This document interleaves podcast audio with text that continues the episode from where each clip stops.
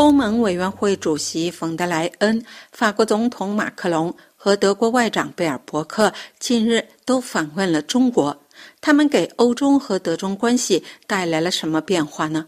虽然德国外长贝尔伯克访华时坚持在台湾问题上欧盟团结一致的说法，但欧盟在台湾问题上明显不一致已是不争的事实。在如何对待中国问题上，德国红绿黄执政联盟也没有统一的立场，这在贝尔伯克访华时也得到了进一步的印证。就在贝尔伯克访华时，德国另一执政党社民党内保守派批评贝尔伯克和德国经济部长哈贝克奉行反华战略。这些社民党政治家认为，德国不应对中国采取片面的外交和经济政策，而应采用实用主义的对华政策。德国红绿黄联盟上台已有一年多，但始终无法推出统一的中国战略，就因为内部不断有争吵。因贝尔伯克访华，社民党和绿党再次发生争吵，其他党派也发表了看法。据德国广播电台报道，德国执政两党社民党和绿党就仍然没有出台的中国战略继续争论不休。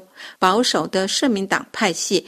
即泽海默圈子宣称，德国不应对中国采取片面的外交和经济政策，而应采用实用主义的对华政策。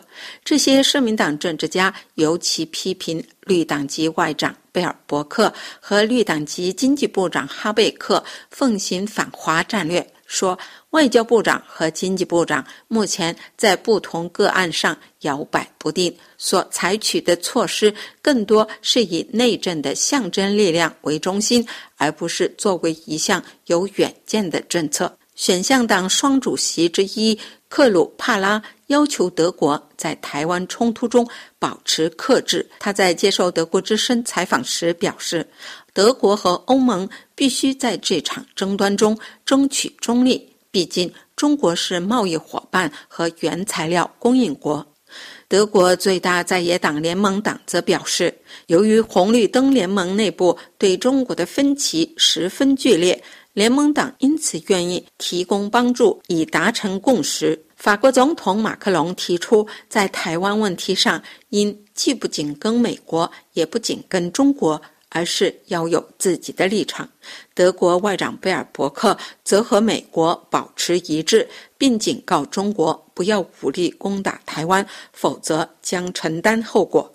马克龙的表态起初在德国政界引起一片批评，但德国现在也出现了不同的声音。比如，《柏林世报》认为，对马克龙在中国的讲话表示愤怒。这是典型的德国人，而且是傲慢的行为。每个人都应该知道，贝尔伯克由价值观驱动的外交政策在亚洲走到了尽头。就在贝尔伯克挥舞道德大棒的同时，马克龙却说出了真相。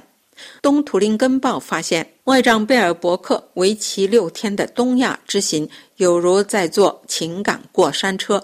在中国，他冷静。但碰了个钉子，在北京与中国外长秦刚的会谈中，两人的立场发生了正面冲突。随后的新闻发布会变成了一个冷冰冰的事件。但在韩国和日本，他热情友好。他正在寻求的是抗衡中国和俄国的民主联盟。这是柏林丹兰法国国际广播电台中文部柏林飞鸿专栏节目。